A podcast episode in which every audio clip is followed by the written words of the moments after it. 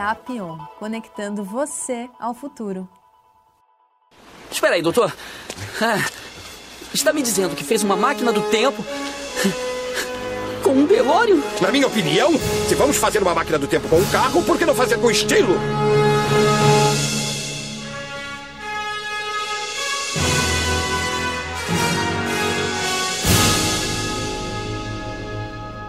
Você já parou para pensar de onde vem a inspiração para tantas inovações tecnológicas? Pode ser da arte, da literatura e do cinema. O primeiro filme de ficção científica foi rodado em 1902 pelo cineasta Georges Méliès. No filme, ele previu o fato que aconteceria 67 anos depois: a viagem à Lua. Desde então, a tecnologia e o cinema andam juntos. George Lucas queria usar a computação gráfica em seu filme e encontrou a solução em um projeto para ajudar químicos na criação de modelagem molecular. A ideia foi aperfeiçoada e deu origem a uma emblemática cena do filme Star Wars, O Ataque à Estrela da Morte. Esses, claro, são apenas dois exemplos de filme que demonstram a relação entre o cinema e a tecnologia então, para ajudar a gente nesse bate-papo, a gente convidou uma equipe de especialistas da área de tecnologia e comunicação. Professor Henrique Poiatos, fala um pouquinho de quem é você. Olá, André. Eu sou o professor Henrique Poiatos, especialista em tecnologia e também um grande amante de cinema. Então vai ser um prazer bater esse papo com você e com meus colegas aqui. E falando de cinema, nós temos também o Cláudio Yutaka. Um prazer estar aqui também, né, é, com a companhia de vocês. Sou professor na área de comunicação e pesquisador na área de comunicação e tecnologia audiovisual. E o professor que eu já vi que é um apaixonado por tecnologia também, o professor Carlos Piazza. Obrigado, André. Sim, apaixonadíssimo também por cinema. Eu sou professor também é, da área de tecnologia, da área de comunicação e trabalho hoje como darwinista digital, olhando toda a cadeia de impactos na sociedade, tudo aquilo que a tecnologia traz para a gente. Cinema, obviamente, traz alterações. Está no meio. Então você já viu que essa equipe não é mole. Já está acomodado na sua poltrona? Então é hora de pegar a pipoca que a sessão vai começar.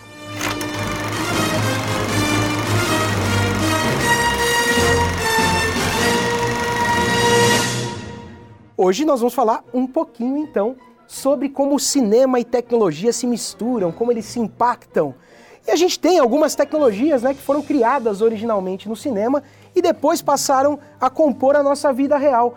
O que vocês lembram dessas tecnologias? O que vocês conhecem de algo que já exista no cinema e depois passou para a vida real?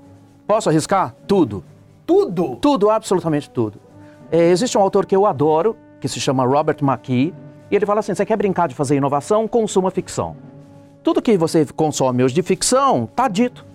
A gente só se relaciona com isso porque está dito. Vídeos Jetsons, né? Tudo que os Jetsons tinham, você tem em casa hoje. Já passaram a compor a nossa vida. Já estão aí. Então, tudo que a gente conhece hoje, a gente já viveu na ficção. Então, tudo que a gente tem já foi dito um dia. A gente precisa imaginar primeiro, né? Quando a gente faz o exercício de imaginação, depois a gente faz o exercício de perseguir aquilo e materializar aquele invento, aquela grande ideia, em uma coisa que realmente exista no nosso mundo. É, tem coisas é, bárbaras acontecendo agora, né? Acho que o Elon Musk é um grande exemplo. Ele, ele fala tão sério na, nas coisas que ele, ele quer fazer de fato, que ele é, inventou a ideia do Hyperloop, né? Que pegando o gancho professor dos Jetsons, né? Que tinha aqueles tubos e mandava-se coisas por tubos, e é uma coisa que a gente vê em vários filmes e várias, vários desenhos animados, enfim. É, e ele falou de fazer um, um, um, experimento de transporte envolvendo tubos né, de transporte. E teve gente que levou a sério, já foi aberto startup sobre isso, já tem. E o pessoal está indo atrás dos tá, tubos tá, dos Jetsons. Está indo atrás dos tubos dos Jetsons, entendeu? Então vai acontecer? Vai, vai acontecer, porque chega uma hora que a gente acaba atingindo aquilo que a gente imaginou, né, professor? É legal a gente ver que filmes mais antigos já tinham alguma, algum tipo de previsão. Como, por exemplo, 2001, Uma Odisseia no Espaço, ele trazia já algumas coisas, o filme é de 68, quer dizer, faz um bom tempo, e algumas tecnologias que a gente já veio abraçando há alguns anos, uns 10 anos mais ou menos, como os tablets, por exemplo.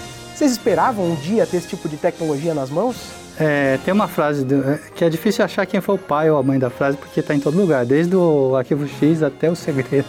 então, assim, mas tem um cara que é dito que é, foi o criador da frase, que é William Ward. Né? Ele diz assim: tudo que pode ser imaginado é, pode ser realizado. tudo que você consegue conceber pode ser realizado, né? É muito engraçado isso, porque o filme ele tem essa, talvez, função de conceber, de mostrar pra gente o que, que seria uma realidade com aquela nova tecnologia ou com aquela nova sociedade transformada por aquela tecnologia. Então, sim, né, desde a gente está falando aí dos filmes, né, desde o Méliès, né, o Méliès que é o grande cara, já fazia isso, uhum. como você falou.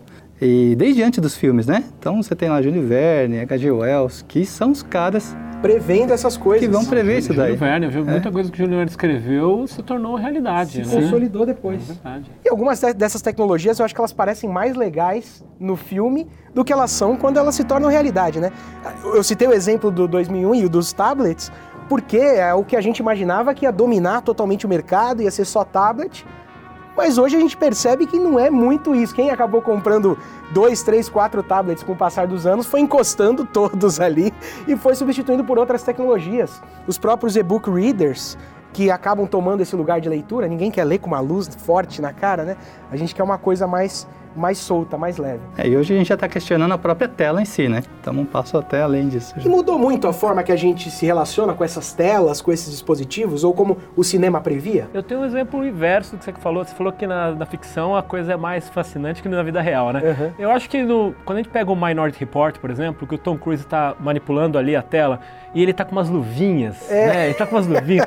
Aí, se a gente pegar o Kinetic hoje, você não precisa de luvinha nenhuma, né? Quer dizer, a, realidade acabou sendo mais fascinante que a ficção, né? Quer dizer, você tem ali, uh, existia a necessidade de, um, de, um, de alguma coisa ali identificando ele no tempo e espaço, né? Quer dizer, no caso do emote e tudo mais, isso foi evoluindo a ponto de não ser mais necessário, né?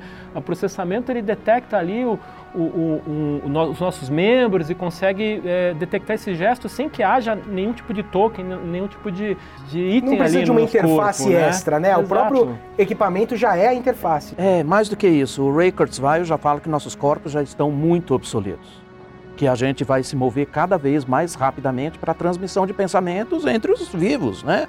Então, se o corpo humano também é intermediário de você ir lá botar o dedinho, se tudo que é intermediário morre, também a relação nossa com o dedinho nas coisas vai morrer. Porque daqui a pouco tudo é via pensamento mesmo. Né? E já mudou muito, porque hoje a gente está numa fase totalmente touch, touchscreen, né? Algumas coisas de captura de movimentos, mas acho que a gente está no momento, é seguro a gente dizer, a gente está vivendo uma era totalmente touchscreen. Tanto que as empresas que lançam celulares aí que não são touch, elas mostram isso como um diferencial. Olha, esse aqui você consegue sentir o aparelho. A evolução é que a gente deixa o touch para ir para o mind screen, né? Que a gente começa a, a comandar as telas pelo pensamento. Oh, existe um autor que eu gosto muito mesmo, porque entre as profissões do futuro, né, que foram colocadas pelo MIT agora há muito pouco tempo, uma das profissões que, vai, que a gente vai ser daqui a pouco, uma delas entre as dez é ser um nostalgista. O que seria é, um nostalgista? Nostalgista é porque todas essas coisas, no mundo completamente tech, a gente não muda comportamentos com a mesma velocidade. Então, de alguma maneira, quando a gente fala que o Nicebeat fala isso, que é um super autor, ele fala que tudo aquilo que é muito tech, ele é muito touch também. Então, o nostalgista, ele vem na pegada touch do lado tech. Então, a gente não vai deixar de ser humano, não vamos deixar de ter conexões humanas só porque existe um troço cada vez mais turbo, que é o tech. Não vamos ter isso, né? O próprio Michel Foucault nos anos 60, né? E é por isso que eu falo do nostalgismo, que a gente vai. Hoje, tudo que grandes autores falavam só faz sentido hoje. E o Foucault é um deles. Então, quando você fala de privacidade, é, quando ele escreveu em 60, 1960, o artigo Sociedade e Controle, ele fala um troço lá que é absolutamente perturbador para alguém que viveu em 60. E eu nasci em 60. Eu sou velho, já falei. e você né? ficou perturbado, é. né? eu fiquei perturbado 10 anos depois do que ele disse isso, né? Porque eu só fui compreender isso nos anos 70. Que ele fala assim: olha, haverá de chegar o dia onde o ser humano não terá nenhum lugar seguro para se esconder. É, Bem-vindo, a gente está nele. É, a gente, é, é, chegamos. É, chegamos. Uma coisa meio 1984, em todo lugar a gente é observado. Claro, o Google vale o que vale, não é porque ele sabe o que você faz. O Google vale o que vale porque ele sabe o que você vai fazer daqui a 30 anos. Então, privacidade, como você falou, é um troço que não teremos nunca mais. Hasta la vista, baby gente pode falar de drones também, né? Que era uma coisa que a gente via muito em cinemas, em filmes, e, e agora é uma coisa que tem tomado o espaço. A gente vai e compra um drone agora pela internet, cara, qualquer um de nós pode ter um drone de, de tamanhos diversos, inclusive, né? E a aplicação é totalmente inesperada, porque a gente tem o pessoal usando drone hoje para fazer casamento, né? né? E fora isso tem aqueles propulsores que eles usam com jatos de água, então é muito semelhante também Quer dizer, é uma coisa que era impensável. E o 007 usava um Usava jetpack, não já- era? Mas isso aí já tem, né? No carnaval, no carnaval, não Faz tinha tempo isso no carnaval.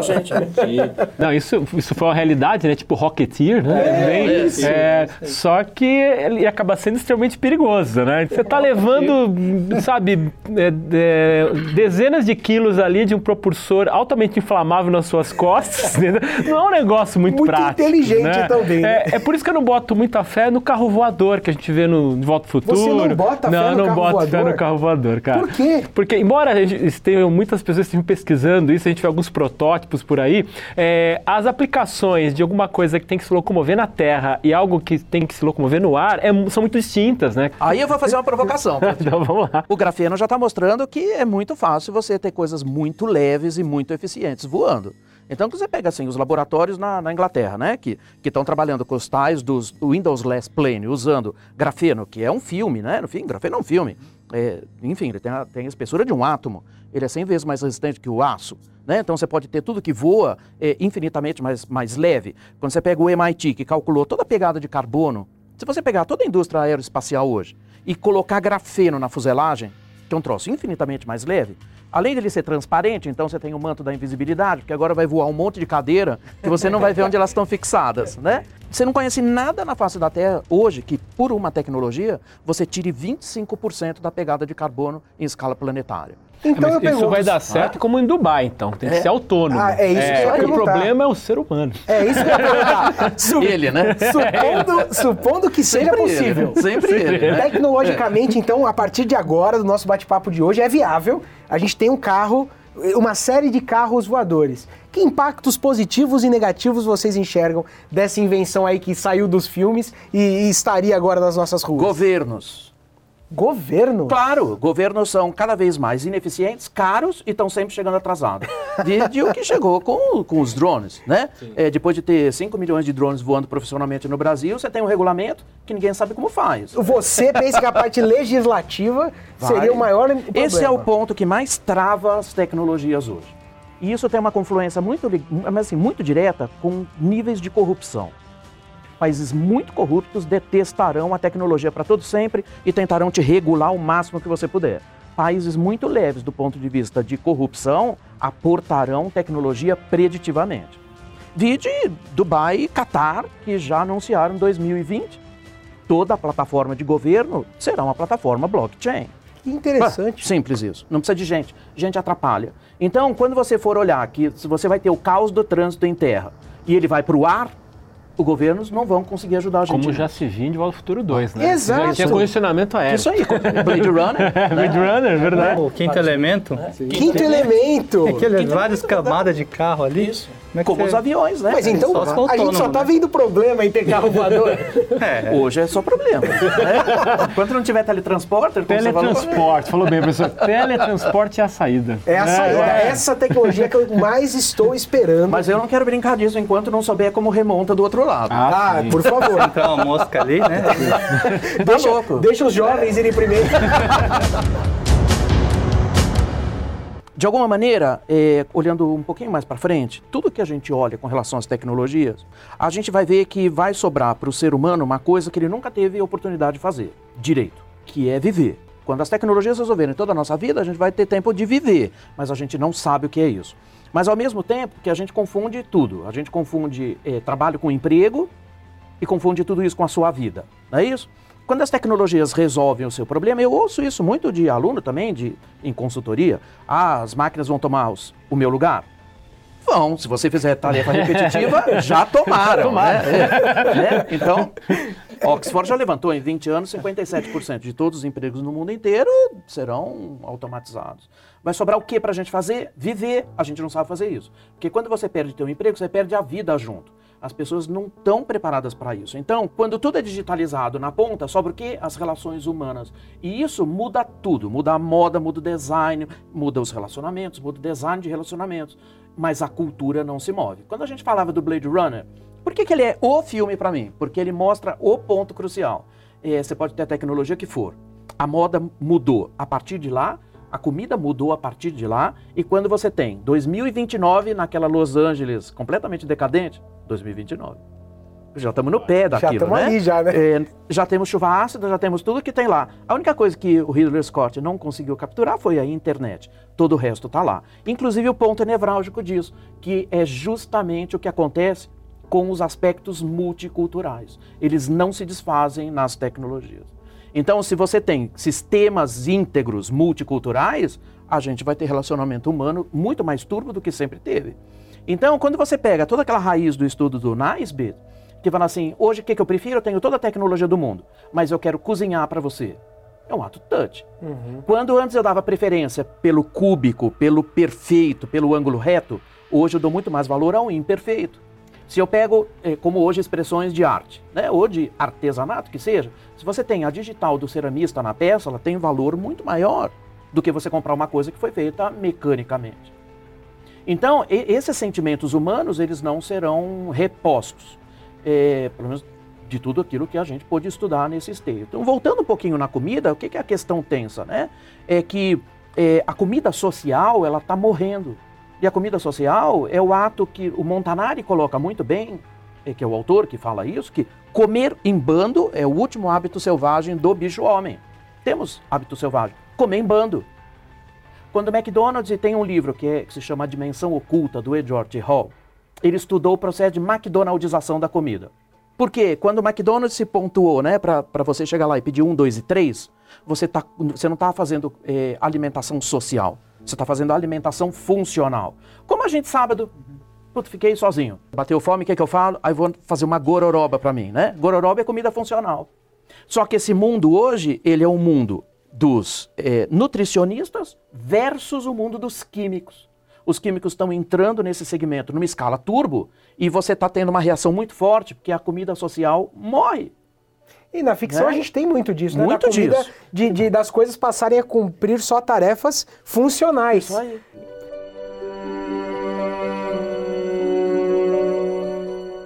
E os três que são grandes consumidores aí de cinema, eu queria saber se já viram alguma tecnologia nos filmes que bateram o olho e disseram: Isso aí nunca vai existir. Esquece. Ou tá muito longe. Tem alguma tecnologia desse tipo que vocês veem nos filmes e já nem tem muita esperança de que exista? Viagem no tempo. Viagem no Meu tempo? Difícil.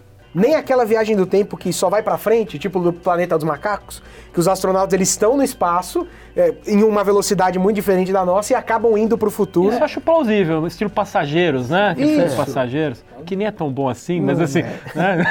mas ele tem esse conceito, né? Quer dizer, você coloca as pessoas em animação suspensa e aí elas ficam um tempo ali, são reanimadas posteriormente, muito tempo depois. Quer dizer, eu acho que isso muitas pessoas, inclusive, estão tentando fazer com a criogenia, né? Quer dizer, É. talvez isso seja plausível, né? Eu acho que sim, porque se a gente consegue olhar o futuro, por que não pode olhar o passado? Então você acredita na, que a viagem Ah, do tempo acredito. ainda, ainda tem esperança? Ah, viagem eu acredito. Eu acredito, vou te dizer por quê. Porque se você for eh, pesquisar, tem um projeto.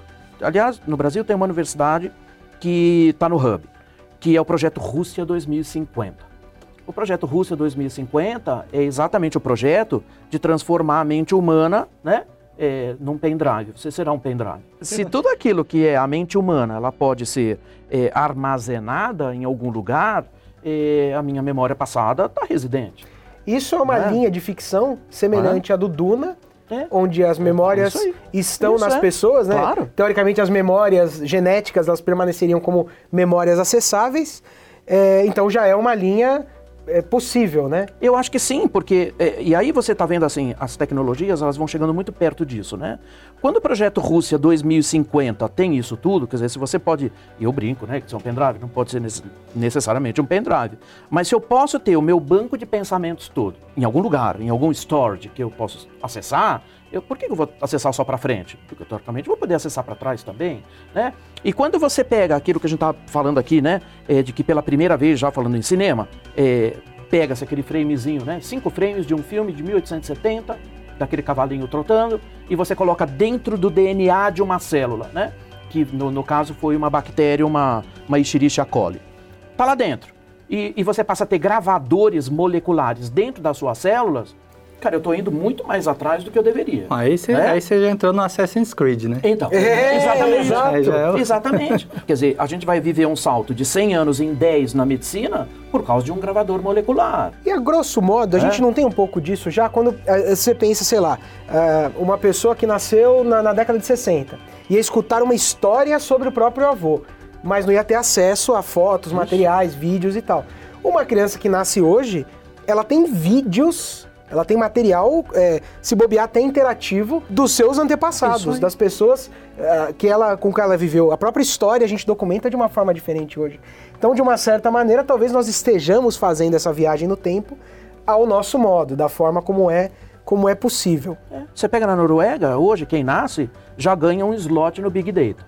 Então, assim, por que é que você tem que ir no médico toda hora contar sempre a mesma maldita história?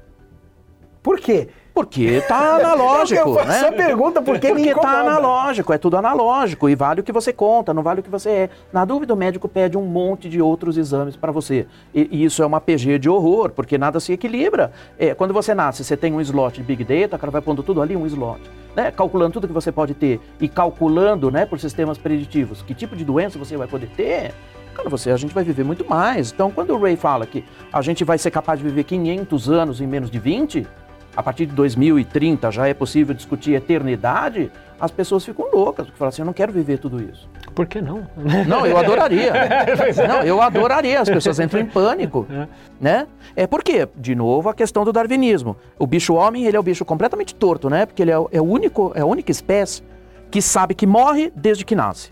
Aí você passa uma vida inteira esperando um troço que você não sabe quando vai ser, né? E- Essa é a questão tensa da brincadeira de ser humano.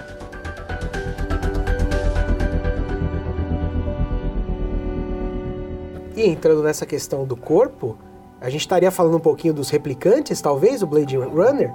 É, ciborgues, né? É, sim, ué. Sim, claro. Claro, ciborgue é o que já tem hoje, né? Tem muitos.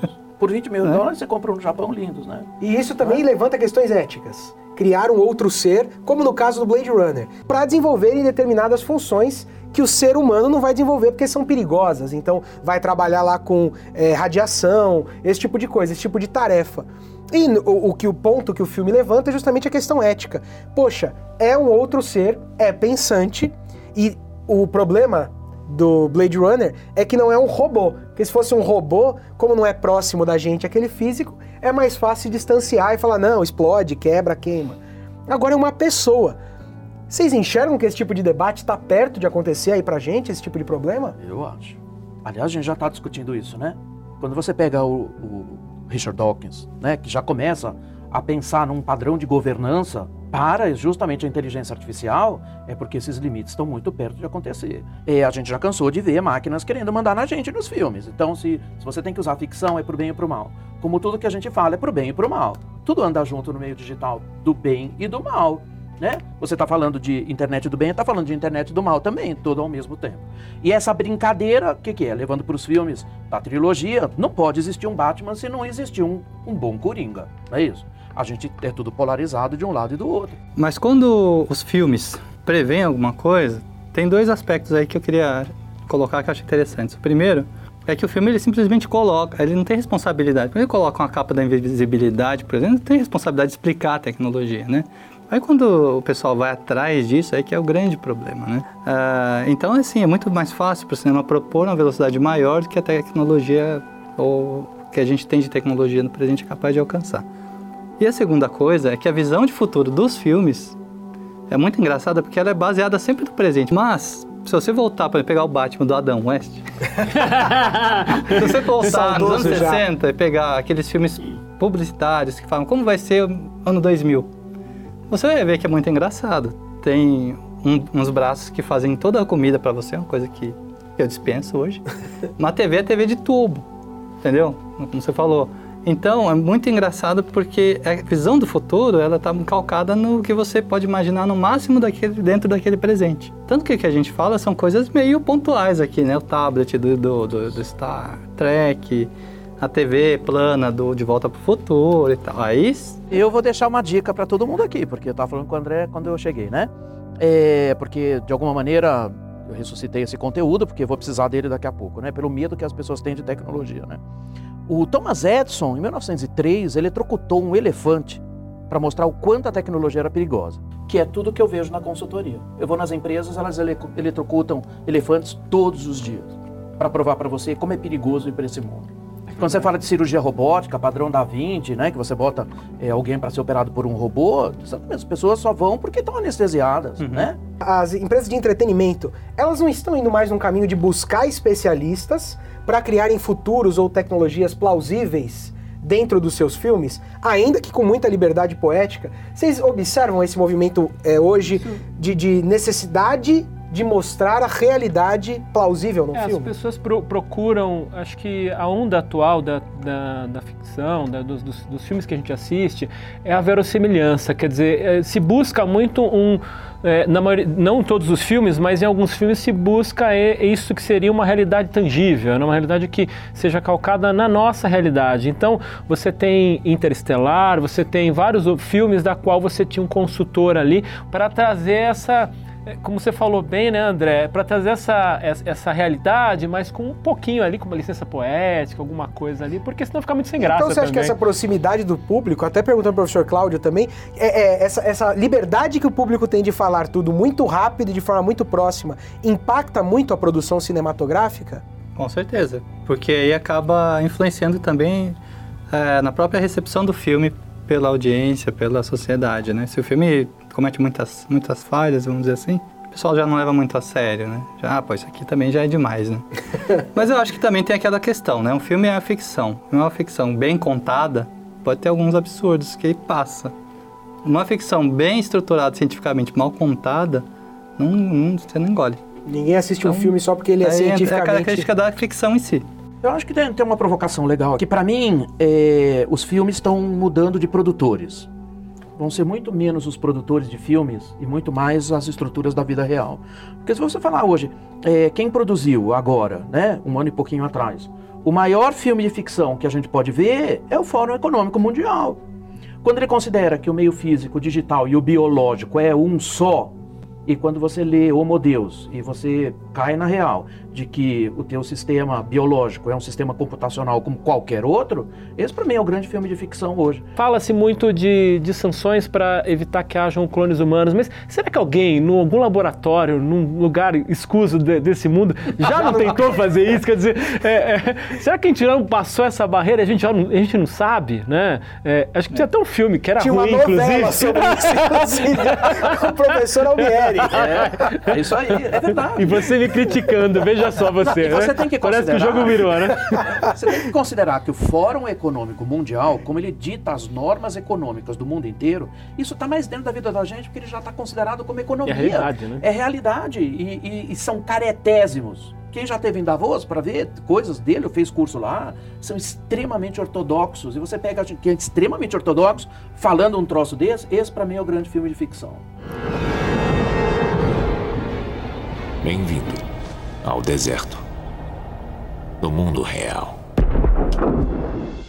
Por falar em grande filme de ficção, então, como a gente pode ver, é um papo que rende muito assunto, tá longe de ser esgotado, mas pra gente poder, antes de finalizar, eu queria que cada um deixasse uma recomendação de obra de ficção é, para quem tá ouvindo a gente, uma obra que ache valiosa, por qualquer razão que seja, pro pessoal que tá ouvindo poder aí se divertir no seu final de semana, nas suas férias ou no seu tempo livre, conhecendo um pouquinho mais do que a gente debateu aqui. O que que vocês podem recomendar para esse pessoal de coisas legais? Bom, eu vou voltar no Blade Runner, que aí eu concordo contigo. Se não viu, tá, não tem chave de acesso para ouvir isso aqui, né? Vai ver, porque na realidade é, tudo aquilo que a gente olha no entorno é, não está ligado às ferramentas de alguma maneira, né? Ferramentas vão e vão.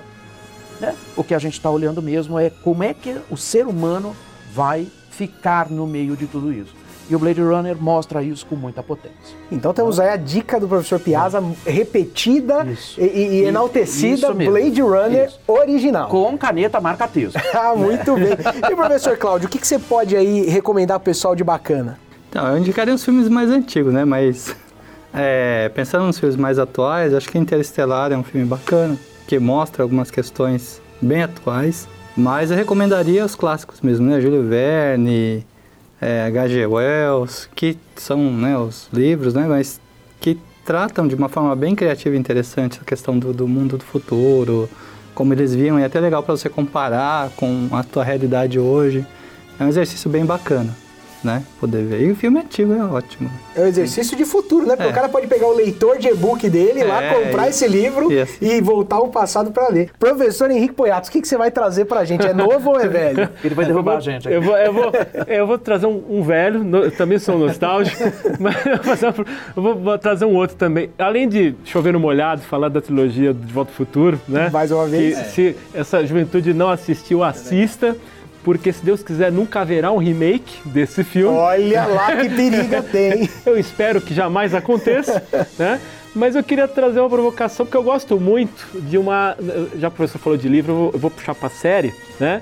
Tava no Netflix, não sei se continua lá, mas é uma, uma dica para os jovens também, que é Battlestar Galactica, né? Battlestar Galactica, Excelente. ele puxa aquela coisa do Exterminador do Futuro, das máquinas, do, né, de, de escravizar a humanidade, da guerra entre humanos e máquinas, e ele acaba puxando um pouquinho pro próprio Blade Runner, quando no remake, agora eu vou falar do remake, né, não do clássico. É, mas o né? remake foi muito bem feito, É, né? muito, muito bem feito, que da qual você tem ali uma espécie de replicante acontecendo e todas as questões éticas ali, você percebe em vários episódios que o problema, muitas vezes do episódio, é o humano brigando contra o humano e a, e a máquina tá fora, lá os Cylons estão fora da jogada, quer dizer, então, eh, já que a gente falou muito em robô, eu deixo essa recomendação de série aí, Battlestar Galactica, o remake, né, que é bem interessante também. Muito bem, então quem está ouvindo a gente nesse momento tá aí com a bagagem repleta de boas sugestões para se divertir.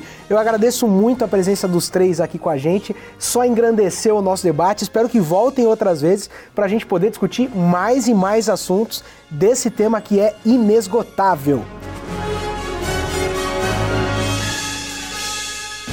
Haverá ideia de utópico num tempo em que tudo é realizável? Muitas coisas podem ser fonte de inspiração para resolver os problemas do mundo. A indústria cinematográfica também. Quem sabe a inspiração que você procura não está no cinema mais próximo. Muito obrigado e venha para o lado tech da força.